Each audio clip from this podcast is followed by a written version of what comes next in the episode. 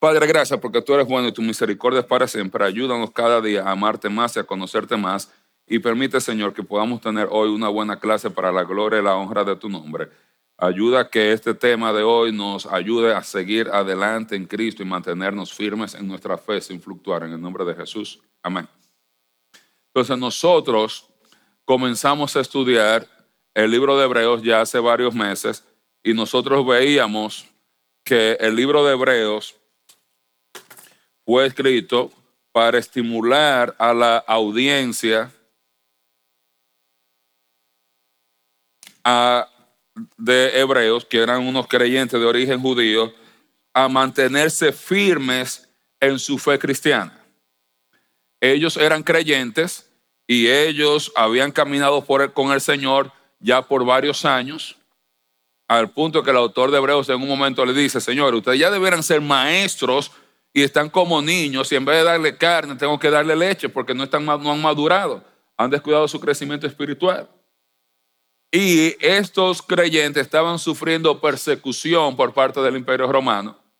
En esa persecución incluía, como hemos mencionado, desde cárceles, muertes, incautar sus bienes, perder sus bienes, perder sus propiedades. Y algunos de estos creyentes estaban considerando volver al judaísmo, dejar la iglesia, no volver a la iglesia, no identificarse con la iglesia ni con los cristianos y devolverse y abandonar la fe para no, sufrir persecución. Y el autor de Hebreo les escribe para decirles a ellos, no se rindan, tienen que seguir adelante, porque si ustedes abandonan la fe, si ustedes se alejan y no se mantienen firmes, tienen mucho que perder. ¿Por qué? Porque él, básicamente, él quiere que ellos estén firmes. Si ellos se mantenían firmes, ellos iban a tener que recompensas. Pero si ellos, en vez de responder positivamente al mandato de mantenerse firmes, ¿qué ellos a recibir? Disciplina. Y en todo el libro de Hebreos, usted va a ver cómo el autor de Hebreos ah, da el estímulo a seguir adelante para estar recompensado con Cristo y no devolverse y estar disciplinado con Cristo. Digo, disciplinado por Cristo. Él le dice del capítulo 1, manténganse firmes porque Cristo viene a reinar. Él es el heredero del reino venidero. Dios le dijo a él que yo te voy a dar todas las naciones de la tierra y ahora mismo él está sentado a la diestra de Dios esperando que Dios el Padre entregue todos sus enemigos por debajo de sus pies para él venir y establecer su reino aquí sobre la tierra y que los que terminen bien, ellos iban a reinar con él. Y en todo el libro hace cinco advertencias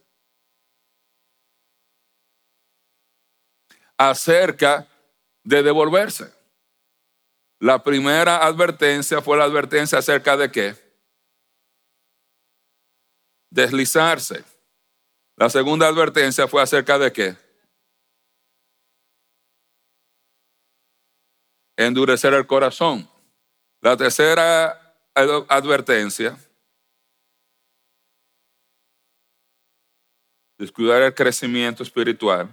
Y hoy vamos a ver la cuarta advertencia, que es rebelarse en contra de Dios. Es rebelarse en contra de Dios.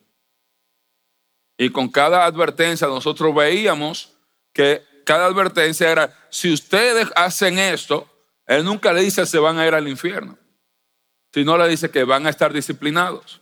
Pero usted se da cuenta que a medida que las advertencias van pasando a través del libro, ¿qué pasa con la severidad de la advertencia? Va aumentando, va aumentando. Él no dice, bueno, aquí tal vez eso, tal vez lo otro. Él comienza primero con una advertencia verbal, después un pau pau, después mira una nargada, después un correazo y después ya con el bate.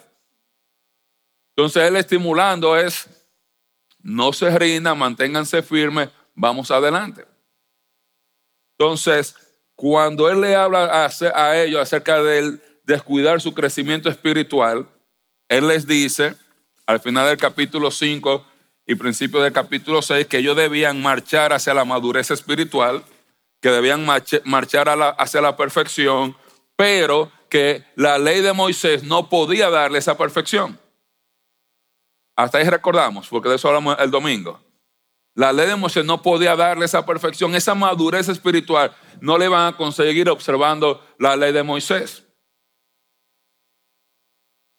Y ellos dicen, nosotros tenemos un mejor pacto basado en la sangre de Cristo, no en la sangre de carneros, de animales. Cristo fue un mejor sacrificio, tenemos un mejor pacto basado sobre mejores promesas y un pacto que es suficiente para limpiar todos nuestros pecados, un pacto que tan bueno que Cristo cuando él murió por nuestros pecados se sentó y no tuvo que seguir ministrando porque ya su sacrificio fue para siempre. Mientras que el sacrificio levítico año tras año tenía que ofrecerse porque no quitaba el pecado. Al contrario, aprendimos en la última clase que servía de memoria de los pecados.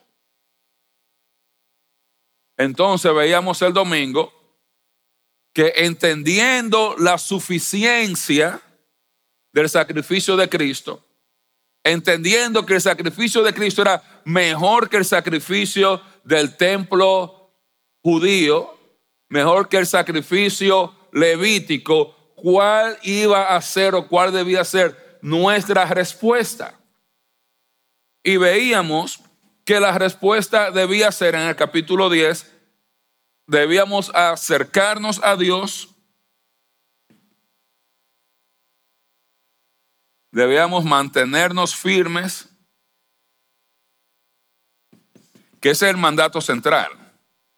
Y debíamos hacer qué? Congregarnos o considerarnos para el amor a las, y a las buenas obras sin dejarnos de congregar, porque ahí es donde nos, nos consideramos. Básicamente está diciendo, no te desligues de la iglesia, identifícate con la iglesia, con los hermanos, para que se estén estimulando constantemente. Vamos a... Básicamente, es manténganse firmes, congregándose y acercándose a Dios para pedir ayuda cuando tengan las dificultades.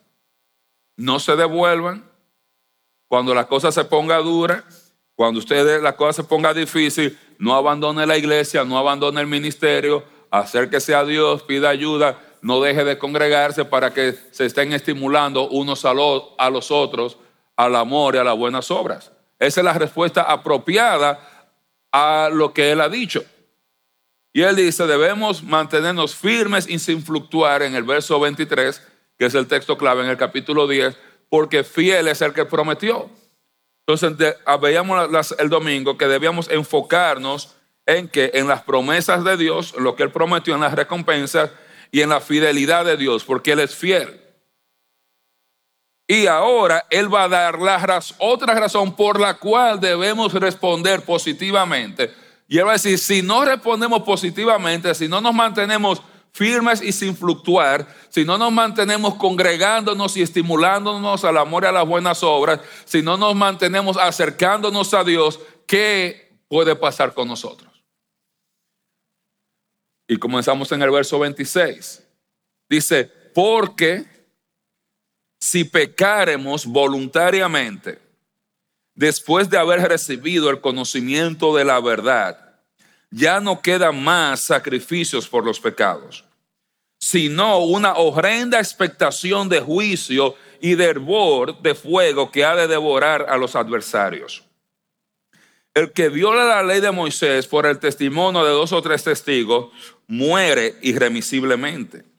¿Cuánto mayor castigo pensáis que merecerá el que pisoteare al Hijo de Dios y tuviere por inmunda la sangre del pacto en la cual fue santificado e hiciere afrenta al Espíritu de la gracia.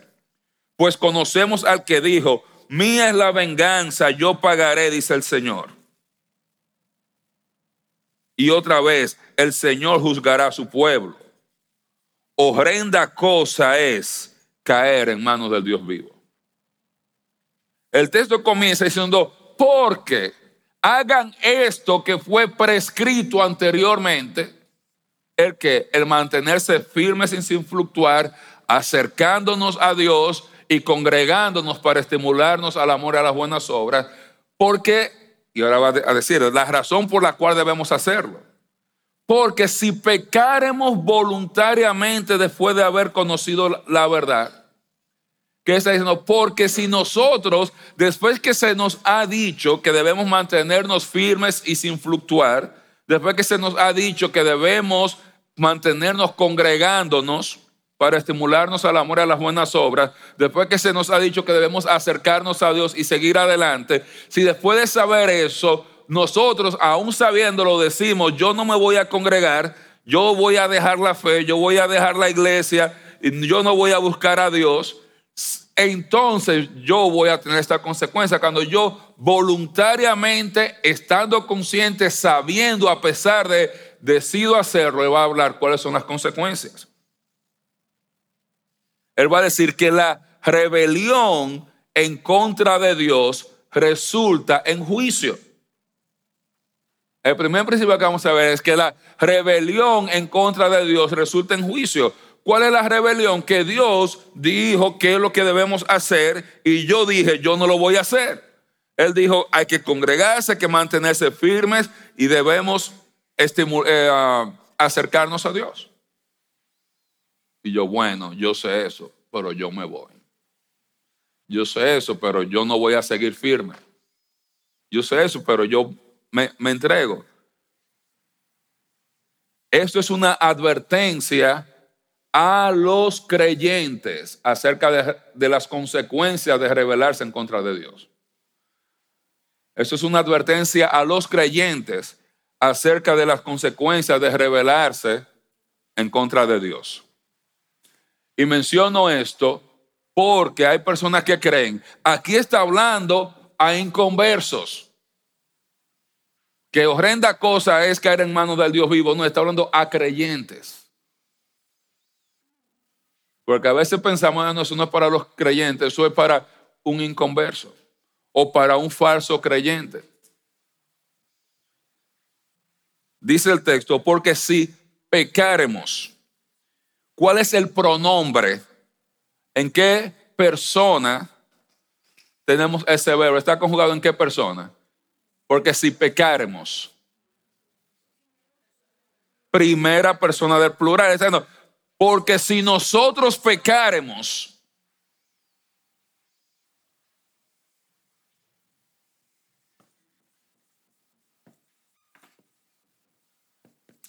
nosotros, primera persona del plural. ¿Quién se está incluyendo en nosotros? El autor, más quién?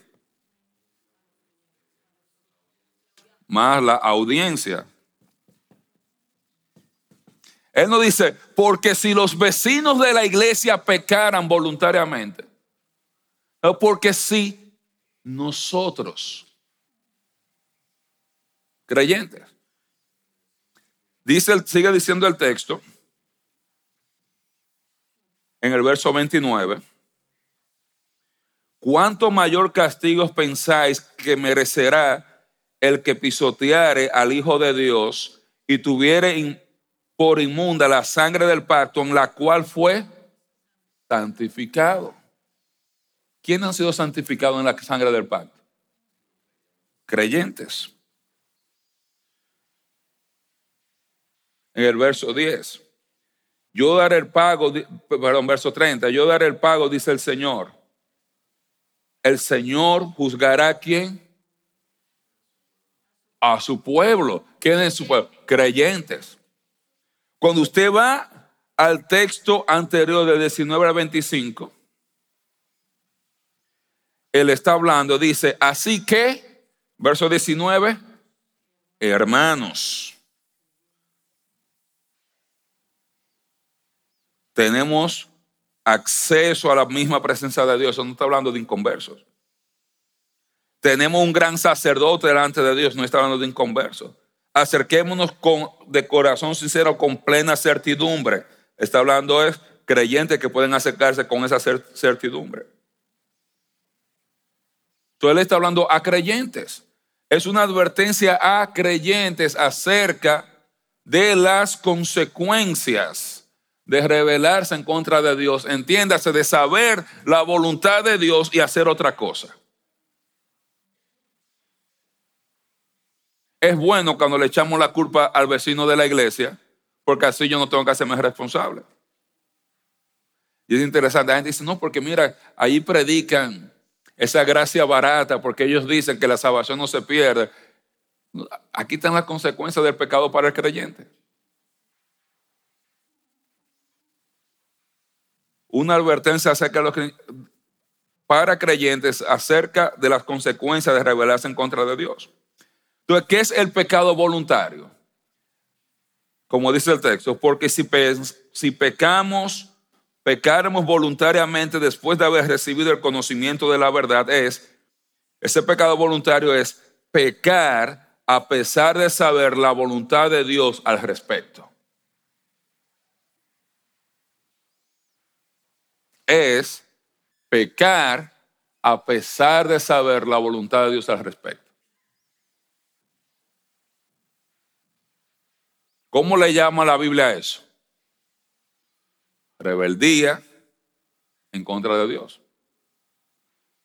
Que Dios le dijo a Nehemías, Nehemías, haz esto. Nehemías sabe, dice, pero yo no lo voy a hacer.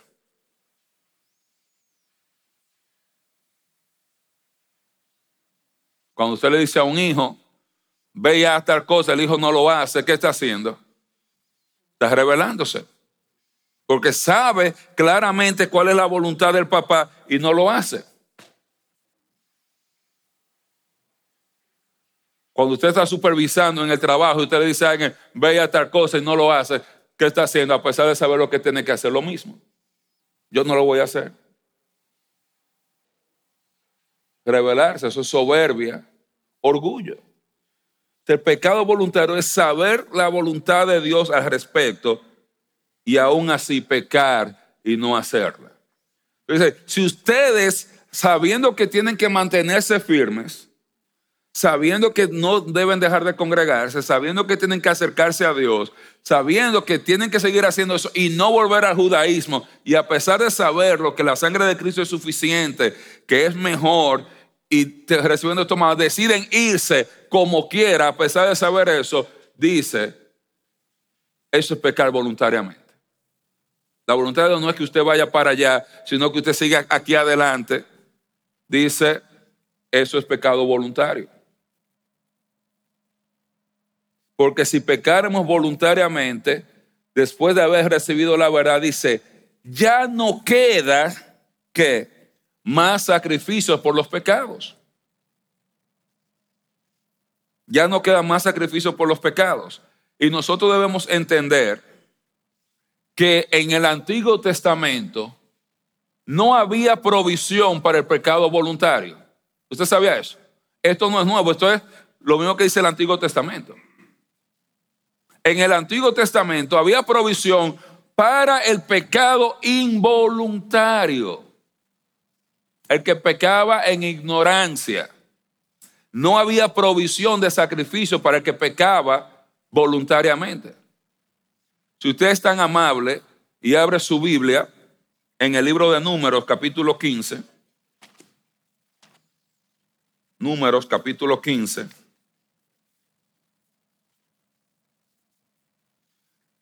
Del verso 27 al verso 36.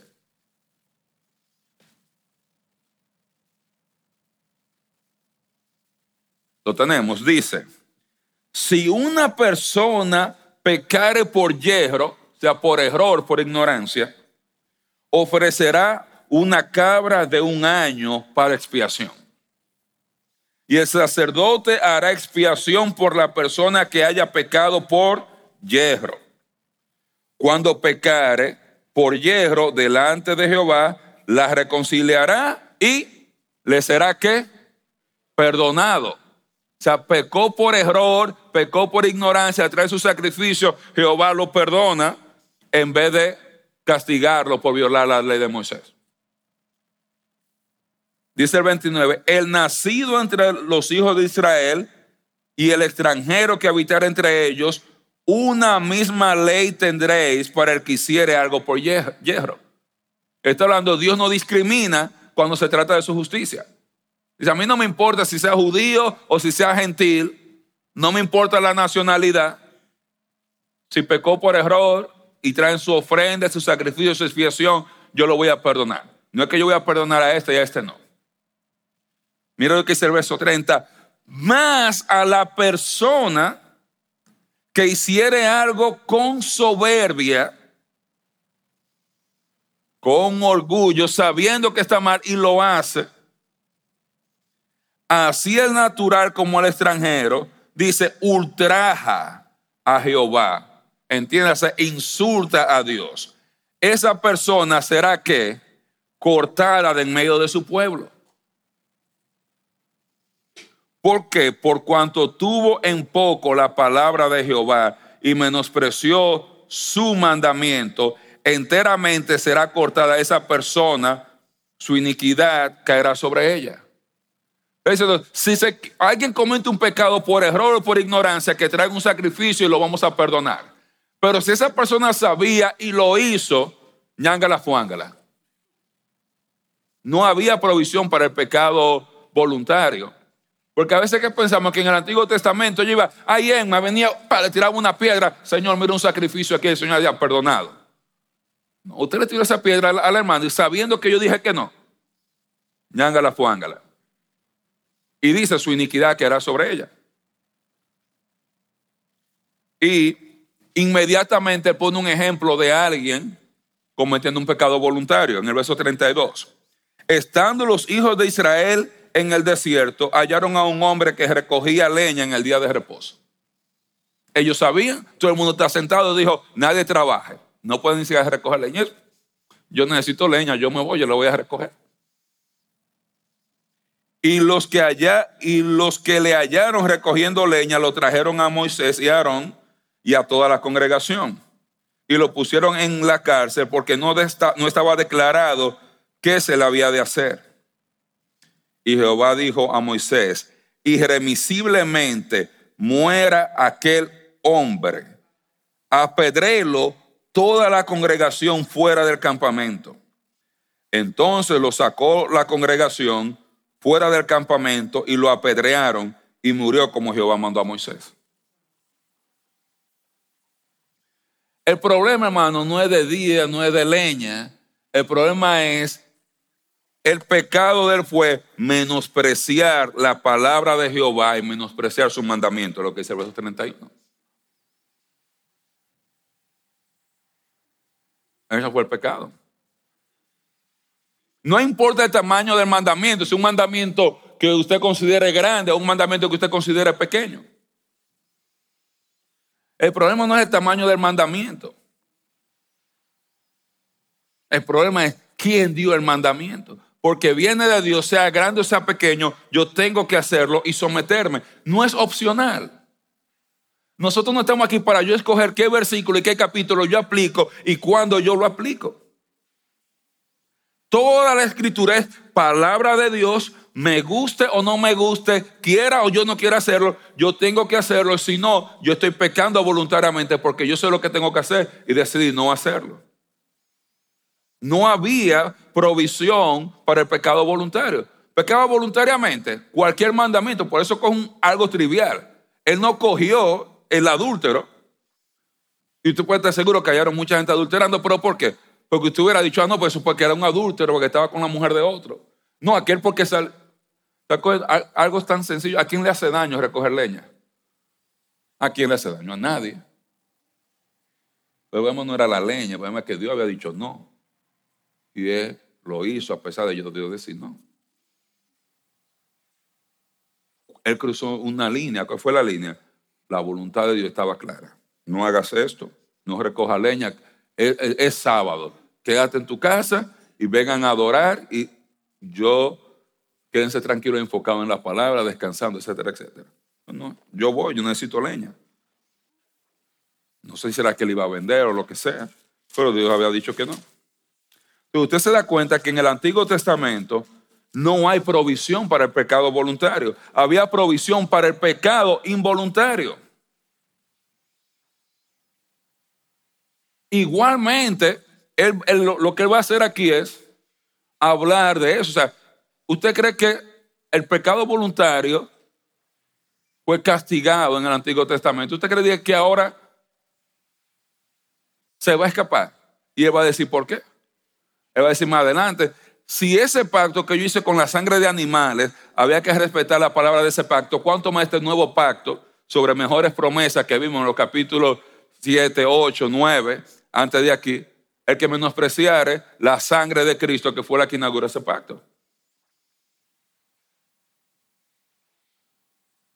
El pecado voluntario es, una vez más, pecar o hacer algo a pesar de saber la voluntad de Dios al respecto.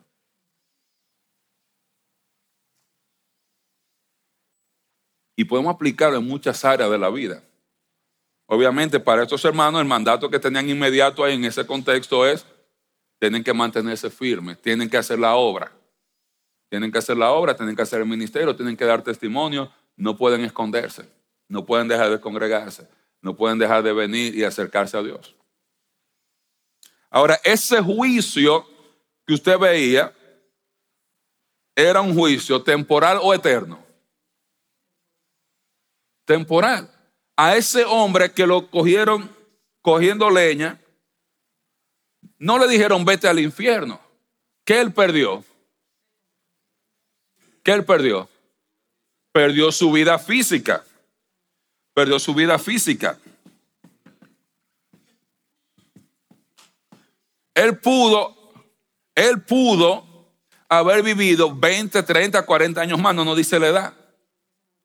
No nos dice si esa persona era creyente o no era creyente, porque es irrelevante. El castigo que venía no era un castigo con respecto a la eternidad, porque la vida eterna es por creer en Cristo. El castigo que venía era un castigo temporal, físico aquí sobre la tierra, ya problema de él después de que le aplicaran ese castigo si era creyente o no creyente. Ellos perdían su vida física.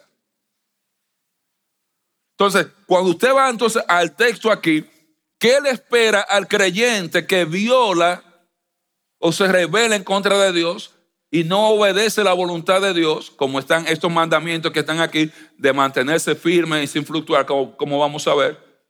y decide no hacerlo, ¿qué tipo de castigo va a recibir? Es un castigo temporal. No va a perder su vida eterna. Puede perder su vida física. Puede perder su vida física. Puede perder su salud. Dice, porque si pecaremos voluntariamente después de haber recibido el conocimiento de la verdad, ya no queda más sacrificio por los pecados. En el Antiguo Testamento ya no había, él no podía ofrecer otro sacrificio, fue voluntariamente. Ya tiene que sufrir las consecuencias. Y de la misma manera, el creyente que viola la voluntad de Dios, el creyente que se revela en contra de Dios, que peca voluntariamente rebelándose en contra de Dios, ya no queda más sacrificios por los pecados.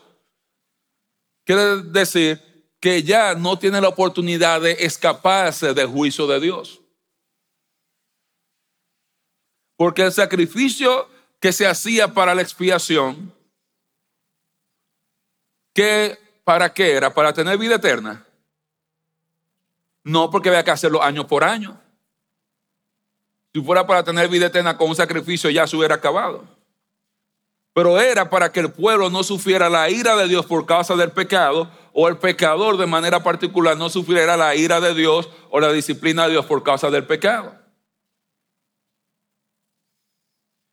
Entonces dice, tú haces eso, ya no queda más sacrificio, está diciendo, ya no hay manera de cubrir la falta delante de Dios en el sentido de que el juicio para ti es seguro. Es seguro. Dice, ya no queda más sacrificio por los pecados. Cuando usted está en este texto, usted se va a dar cuenta que posicionalmente el creyente está, santificado. Mira cómo él habla en, en ese texto. Cuando usted va en el capítulo 10, en el verso 10, dice, en esta voluntad somos santificados mediante la ofrenda del cuerpo de Jesucristo, hecha de una vez y para siempre. Habla de que somos en plural, igual como si pecáramos en plural. Cuando usted va al verso 14, dice, porque con una sola ofrenda hizo perfectos para siempre a los santificados. Cuando usted va al 17 dice, y nunca más me acordaré de sus pecados y transgresiones, porque donde hay remisión de esto no hay más ofrenda por el pecado. ¿De qué está hablando ahí? De nuestra posición en Cristo. Posicionalmente estamos santificados, apartados para Dios, y Dios nunca va a usar nuestros pecados en contra nuestra con respecto a nuestro destino eterno. Pero nosotros, Dios quiere no solamente que estemos posicionalmente santificados, porque tú tienes esa santidad posicional, Él quiere que lleguemos a tener esa santidad experimental. Tener esa santidad práctica.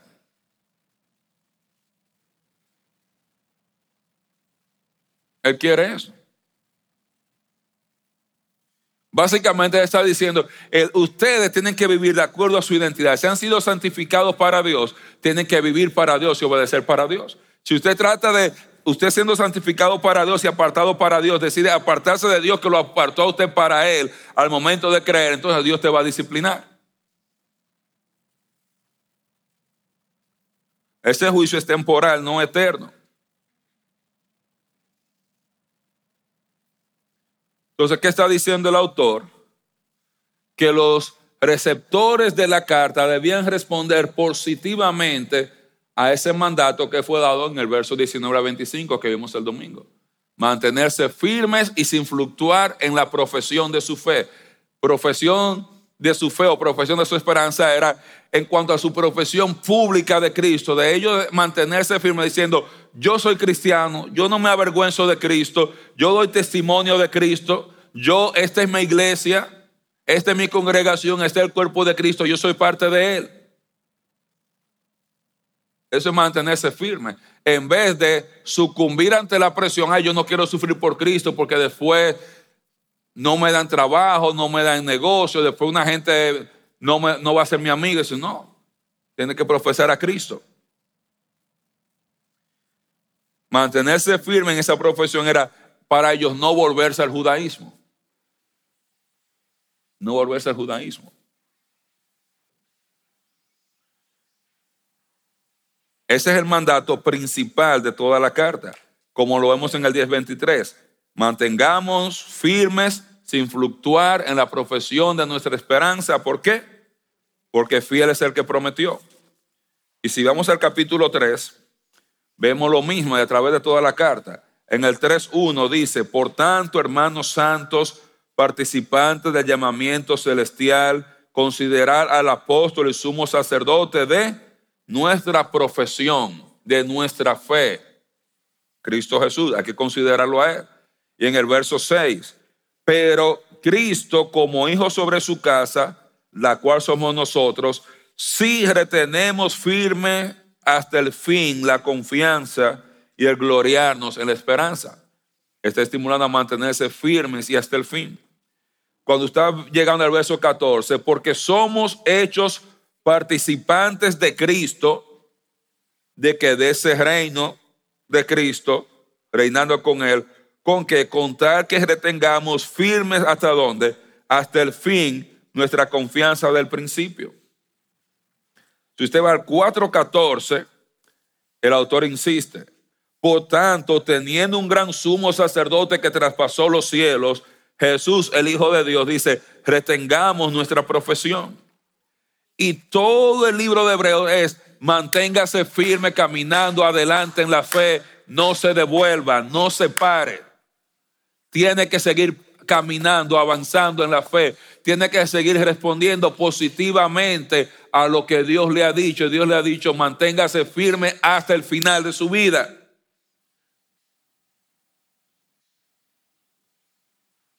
Porque si no lo haces, sabiendo que eso es lo que Dios quiere, te estás rebelando en contra de Dios.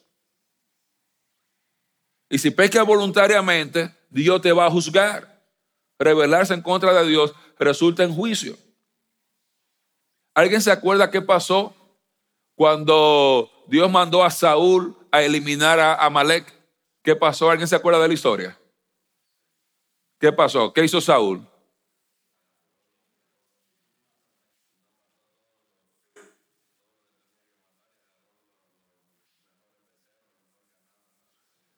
Dios le dijo a, Saúl, ve en contra de Amalek porque su pecado ya subió delante de mí, mátalo a todos. Esa disciplina por el pecado de ellos, yo voy a cortar su vida aquí sobre la tierra por su pecado. Dios estaba quería utilizar a Saúl y a Israel para disciplinar a Amalek. Y Saúl fue y comenzó a matar, pero vio ese becerro está tan bonito porque lo vamos a matar.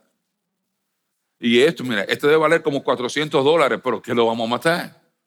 Y aquel debe valer como 500 dólares porque lo vamos a matar. Y aquel, y vino, y no lo hizo. Y cuando él venía, y viene Samuel a ver, bueno, ganamos, y Samuel comienza a escuchar que yo venía, escucha ahí los becerros, escucha las ovejas. ¿Y, ¿Y qué es eso que yo escucho ahí? Bueno, tú sabes que fue, yo sabré eso para ofrendarlo a Jehová. Señor Jesús. Porque a veces pensamos que yo puedo violar la voluntad de Dios para hacer la voluntad de Dios. No, no, varón, yo lo hice, pero fue por algo bueno. No, hermano, pecado es pecado. Dios dijo que no, es que no. No diga, bueno, Dios dijo que no, pero yo lo hice por bien. Dice, mira, ¿alguien se acuerda qué le dijo Samuel? ¿Cuál fue la respuesta de Samuel para Saúl en ese mismo momento? Porque como pecado de adivinación es la rebelión y se llama rebelión a no hacer la voluntad de Dios. Pero que rebelde es el que anda con un tatuaje aquí y diciendo abajo el cristianismo y que Satanás. No, el rebelde que está aquí sabiendo la voluntad de Dios no lo está haciendo. Y está sentado con su boquejo, llenando su boquejo tranquilito. Ese, ese que le está llamando rebelde. No le está llamando rebelde al vecino de la iglesia. Tú estás sentado ahí con tu bosquejo sabiendo la voluntad de Dios llenando y haciendo bolitas y corazones en el bosquejo sabiendo y anotando, pero no lo estás haciendo, tú estás en rebelión. Dice, porque como pecado de adivinación es la rebelión, y la, adivinación era castigada con qué castigo? Muerte. Como ídolos e idolatría la obstinación, que era castigada con qué? Con muerte. Por cuanto has desechado la palabra de Jehová, Jehová te ha desechado a ti para que tú seas rey. ¿Alguien sabe el versículo que dice después de ahí? Porque Dios honra a los que le honran y los que lo menosprecian serán tenidos en poco. Dios recompensa a aquellos que lo ponen en primer lugar y le obedecen, por aquellos que no, que no aprecian a Dios y no lo obedecen, lo están menospreciando y dice, eso yo lo voy a tener en poco. Eso yo no lo voy a honrar. ¿Cuál fue el pecado en números 15? Él menospreció la palabra de Jehová. Está diciendo que no obedecer una orden directa de Dios es menospreciar la palabra de Dios.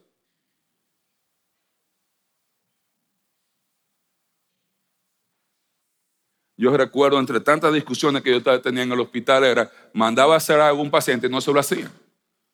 Yo, ¿por qué no lo hicieron? Venían con cualquier cuento. No, que yo no lo hice yo. Mira, yo no doy sugerencias, que yo doy órdenes. Se llaman órdenes médicas por eso. No es opcional, no es si tú tienes tiempo, es que si yo digo que ese paciente hay que darle esto hoy, hay que dárselo hoy. Punto. Dios hace lo mismo. Porque si yo le digo a esa enfermera, pon ese medicamento al paciente y no lo hace, está menospreciando la palabra, la orden que el médico le está dando. Está tomando un atributo que no le toca. Igual, cuando nosotros decimos, Dios dice algo, nosotros decimos, no, I'm good. Yo estoy bien. Entonces la rebelión en contra de Dios, está diciendo el autor de resulta en juicio. ahora él va a explicar la consecuencia de ese juicio. Él dice, el castigo, el resultado de ese juicio es un castigo más severo que el castigo recibido bajo el viejo pacto. Dice William Chanfle. ¿Cómo así? Hermano, usted no ha escuchado a la gente que dice, en el Antiguo Testamento, en el Viejo Pacto, Dios era un Dios duro, severo, era un asunto de obras de la ley, pero ya estamos bajo la gracia, ya no podemos relajar, ya no tenemos que pensar en obedecer ni nada, porque no están esos mandamientos, no, están, no hay consecuencias para el pecado como antes. Bueno, Dios, el mismo del Antiguo Testamento y del Nuevo Testamento es el mismo. Nosotros tenemos mayor responsabilidad que los creyentes del Antiguo Testamento. ¿Tú sabes por qué? Porque tenemos mayor revelación. Y tenemos mayor responsabilidad que la congregación de Israel, que la nación de Israel en el Antiguo Testamento, porque nosotros tenemos mucha más información acerca de Dios que la que tenía Israel en ese momento. Y a mayor eh, privilegio, a mayor conocimiento, a mayor revelación, mayor responsabilidad delante de Dios. Entonces el castigo va a ser mayor que el castigo recibido bajo el viejo pacto. Mira lo que dice el verso 28 y 29. El que viola la ley de Moisés por el testimonio de dos o de tres testigos, muere irremisiblemente. O sea, no hay opción. Hay dos o tres testigos, la violó, mata. Dice, muere irremisiblemente significa no hay sacrificio por el pecado, no hay nada que, que salve a esa persona del juicio muere irremisiblemente. Dice, no tiene opción de escaparse de ese juicio. Y mira lo que dice el verso 29. ¿Cuánto mayor castigo pensáis que merecerá el que pisoteare al Hijo de Dios? Y tuviere por inmunda la sangre del pacto en la cual fue santificado. E hiciera frente al Espíritu de la gracia. ¿Cómo comienza Hebreos? Dios, habiendo hablado muchas veces de diversas maneras antes por los profetas, ahora nos ha hablado a través del Hijo. Y la voluntad de que sigamos firmes sin fluctuar hasta el final para llegar a reinar con Él. Y si la ley que Moisés dio bajo sacrificios de animales, si alguien la violaba y había dos o tres testigos, tenía que morir y no había manera de escapar de ese juicio, ¿cuánto más castigo usted piensa que merecerá al que viole la ley, que pisotee al Hijo de Dios, que ignore la sangre que Cristo derramó en la cruz y haga su propia voluntad. Porque ese es el problema de nosotros. Cristo derramó su sangre en la cruz y cuando yo decido irme en contra de Cristo, estoy diciendo, gran cosa. Él murió, pero esa mujer me gusta. Él murió, pero esto a mí me gusta. Eso es lo que yo estoy diciendo. También no me importa. El castigo por violar la de Moisés obviamente era un castigo físico. Tenía que morir físicamente. Si usted va a Deuteronomio capítulo 17, Deuteronomio capítulo 17,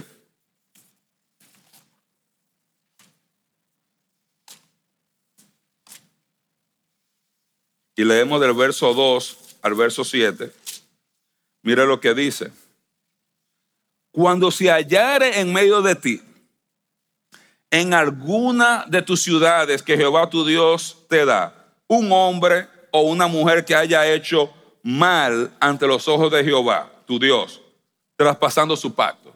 Si hubiera alguien que hay en medio de ustedes que violó la ley de Dios, ¿qué dice el texto? Que hubiera ido, por ejemplo, y servido a dioses ajenos, que se hubiese inclinado a ellos, ya sea al sol, a la luna o a todo el ejército del cielo, lo cual yo he prohibido. Y te fuere dado aviso, y después que oyeres y tú hubieres indagado bien, tú investigas, la cosa parece cierta, que tal abominación haya sido hecha en Israel, dice, entonces sacarás a tus puertas al hombre o a la mujer que hubiera hecho esta mala cosa, sea hombre o mujer, porque Dios no discrimina, como mencioné en el texto anterior, sea extranjero, sea judío, y los que apedrearás y morir, y así morirán. Él no está diciendo, pregúntale si ha recibido a Cristo como su Salvador. Porque es irrelevante en el sentido de que no importa quién viole la ley de Dios, hombre, mujer, judío o gentil, creyente o no creyente, la ira de Dios y la disciplina de Dios no discrimina. Romano dice que la ira de Dios se revela en contra de qué? ¿En contra de qué? Toda impiedad e injusticia. No dice que se revela en contra de los inconversos, dice en contra de toda impiedad e injusticia, no importa quién quién la haga.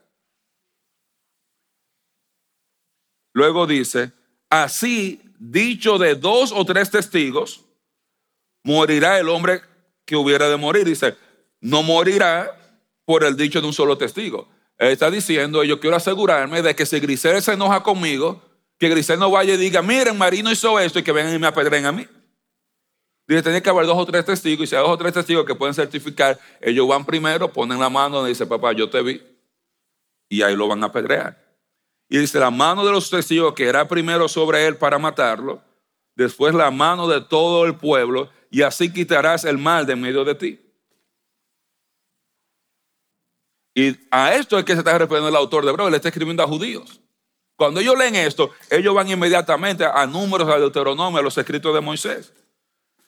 Es decir, que hay castigo, que el castigo por violar el viejo pacto era el castigo por, es más severo ahora por menospreciar a Cristo que el castigo en el Antiguo Testamento. Por eso dice el verso siguiente. Después que dice, el que viola la ley de Moisés por dos o tres testigos muere irremisiblemente. ¿Cuánto más usted cree que merece el que pisotea al Hijo de Dios? Dice, ¿cómo? ¿Cuánto mayor castigo? ¿Cómo? Un castigo mayor que a que lo apedren un castigo mayor que morir. ¿Usted cree que hay cosas peores que morir? Mano, sí, hay cosas que son peores que morir. Hay cosas peores que morir. Si a usted le dicen lo que son padres, ¿qué tú preferirías? ¿Morirte tú o que se muera tu hijo? ¿Qué tú haces? Claro. Yo no tengo que pensarlo. Porque para usted es más duro usted ver a su hijo morir y enterrarlo que morir usted. O sea que va a ser más dolorosa la vida para usted viendo morir a su hijo que muriendo usted. Yo como médico le puedo decir a gente, doctor, haga lo que sea, haga lo que sea, llega un momento, yo me, yo me quiero morir. Hace algunos meses yo estaba tratando a un pastor amigo mío él quiere pelear, él quiere seguir adelante. Y él quería ser pastor de la iglesia. Quería seguir pastoreando. Él apenas podía respirar. Ya, está bueno, pero no quería soltar el púlpito. Su yerno y su hija se fueron de la iglesia. Porque el yerno estuvo cubriendo el púlpito por más de un año y Después lo acusaron a él de que no, tú quieres robarle el puesto al pastor, que él no va a renunciar, que tal cosa, no pastor. Y bueno, yo me voy a otro lugar, yo no puedo estar en un ambiente así. Y ahora ya él no puede más. Ahora está en hospice y me va a decir, Marino, ya yo no puedo más. Estoy en hospice. Si no te veo antes de morirme, nos vemos en el cielo. Ya llegó a un punto donde para él estar vivo con el sufrimiento que tiene es mucho peor que morirse. Pero cuando Él se muera, Él va a respirar bien. Él va a abrir los ojos en gloria, tranquilo, en paz. Él tenía más sufrimiento quedándose vivo aquí. O tiene más que lo que va a pasar el día que Él muera. El día que muere va a estar libre de todos estos dolores. Hay castigos que son peores que la muerte. Hay castigos que son peores que la muerte física para el creyente rebelde. Usted quiere ver un par de ejemplos. Lamentaciones, capítulo 4.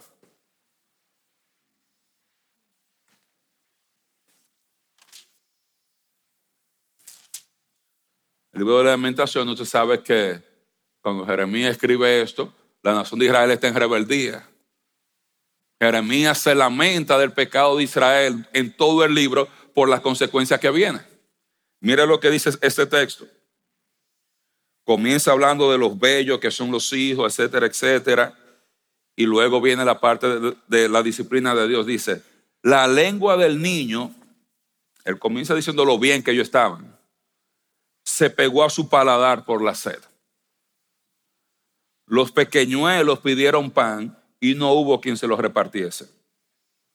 Están deshidratados, no tienen comida, no tienen que comer. Los que comían delicadamente, los reyes, fueron asolados en las calles, ellos perdieron todo. Los que se criaron entre púrpura abrazaron a los estercoleros. ¿Sabes lo que es, el, estiércol? Eso es que acá. Ellos, que esos que andaban riquitos, bien influsados con su traje, andaban abrazándose con la gente que andaban lidiando con las heces fecales de los animales y de otros. Porque se aumentó la iniquidad de la hija de mi pueblo mucho más que el pecado de Sodoma, que fue destruida como en un momento, sin que acamparan contra ella compañías. Sodoma fue destruida, ¡pum! Nadie sufrió. En un golpe cayó fuego, todo el mundo se murió. Pero mira lo que pasa con la nación de Israel. Sus nobles fueron más puros que la nieve, más blancos que la leche, más rubios eran sus cuerpos que el coral, su talle más hermoso que el zafiro. Oscuro más que la negrura es su aspecto. No los conocen por las calles. Esos que andaban hermosos, están, ustedes cuando ponen los hombres, que lo ponen con la cara negra, llena de sucio, así. Dice, así parecían ellos. No los conocen por las calles. Su piel está pegada a sus huesos. han pasado hambre ya por meses, por años, malnutridos en el hueso. Su piel está pegada a sus, huesos. Está seca como un palo. Oiga qué palabra. ¿Cómo te Más dichosos fueron los muertos a espadas que los muertos por el hambre. Porque los que murieron por el hambre, esos murieron poco a poco por falta de los frutos de la tierra. Dice, las manos de las mujeres piadosas cocieron, se cocinaron a sus hijos. Sus propios hijos le sirvieron de comida en el día de quebrantamiento de la hija de mi pueblo. ¿Usted quiere saber ese castigo peor que la muerte? Dice, más dichosos fueron los que murieron por la espada, porque fue un espadazo y se acabó. Y dice, los otros se murieron de hambre poco a poco, al punto que aún las personas más piadosas de la nación cocinaron a sus hijos para comérselo, porque no había nada de comer.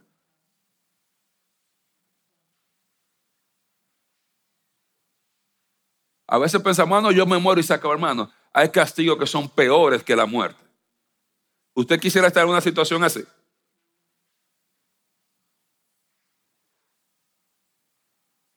Cuando usted está presentando los niños aquí, usted no se imagina ningún papá tratando de cocinar a esa niña que tiene tan, tan desesperado del hambre que no le importa cocinar a un muchacho.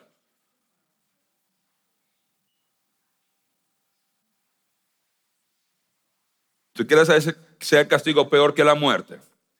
Segunda de Crónicas, o segundo libro de Crónicas, porque es un libro, no una carta. Segundo libro de Crónicas, capítulo 26.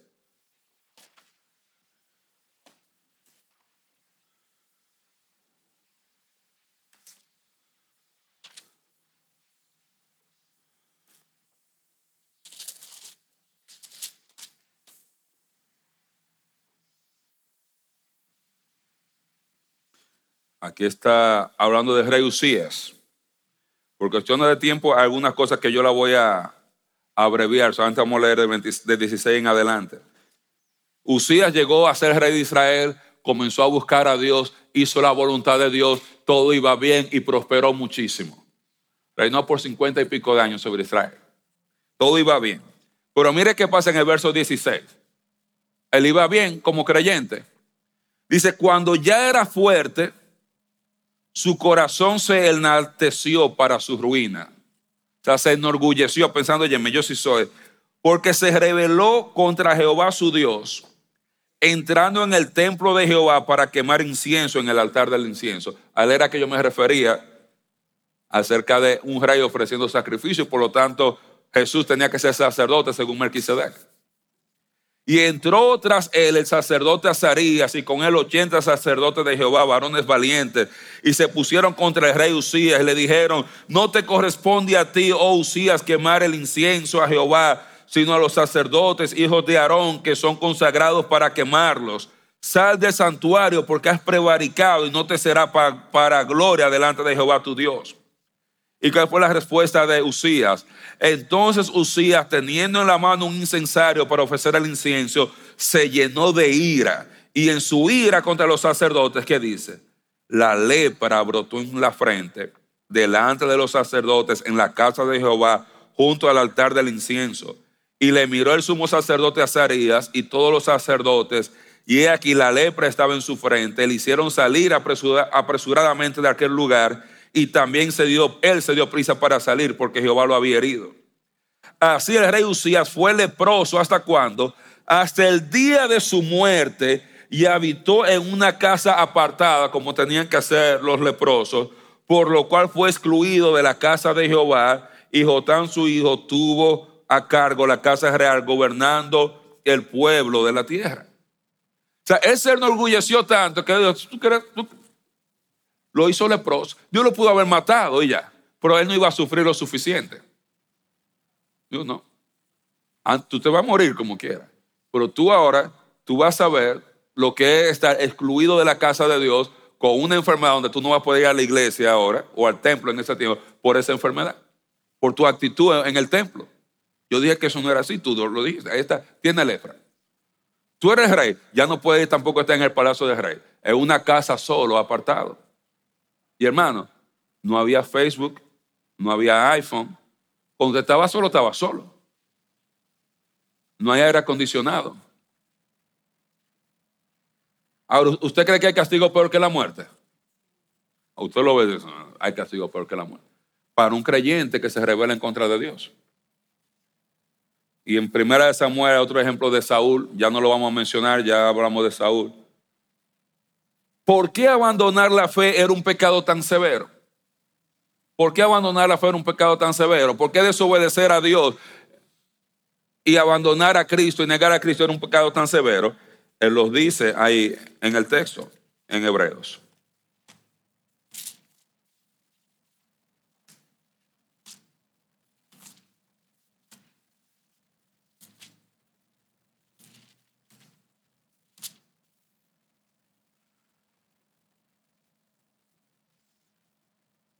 ¿Qué, ¿Cuánto mayor castigo pensáis que merecerá el que pisoteare al Hijo de Dios? Porque es pisotear a Cristo. Es tener por inmunda la sangre del pacto con la cual usted fue santificado. Es decir, que esa sangre tuya no significa nada para mí. Eso hago cualquiera. No le ve la belleza, lo sagrado de la sangre de Cristo. Y está avergonzando al Espíritu Santo de la gracia.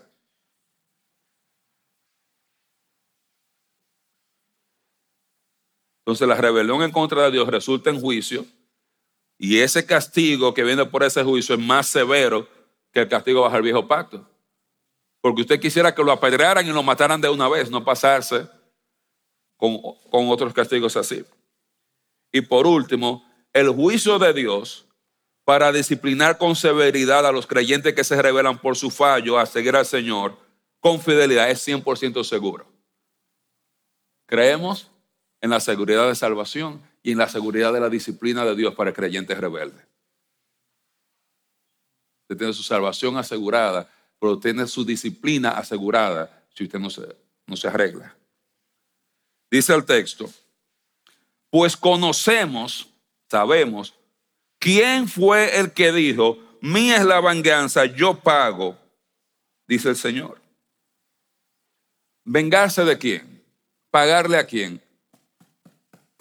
Al creyente desobediente que se rebeló en contra de Dios, insultó al Espíritu Santo por, en su rebelión,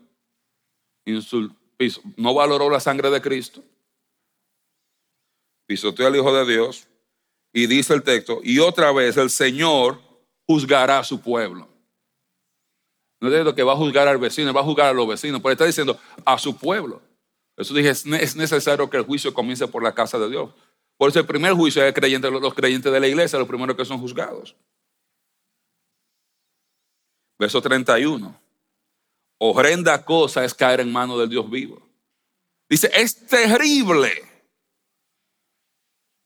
tú tener que experimentar la disciplina de Estado de lo doloroso y lo severo de la disciplina. Dice, horrenda cosa es caer en manos del Dios vivo.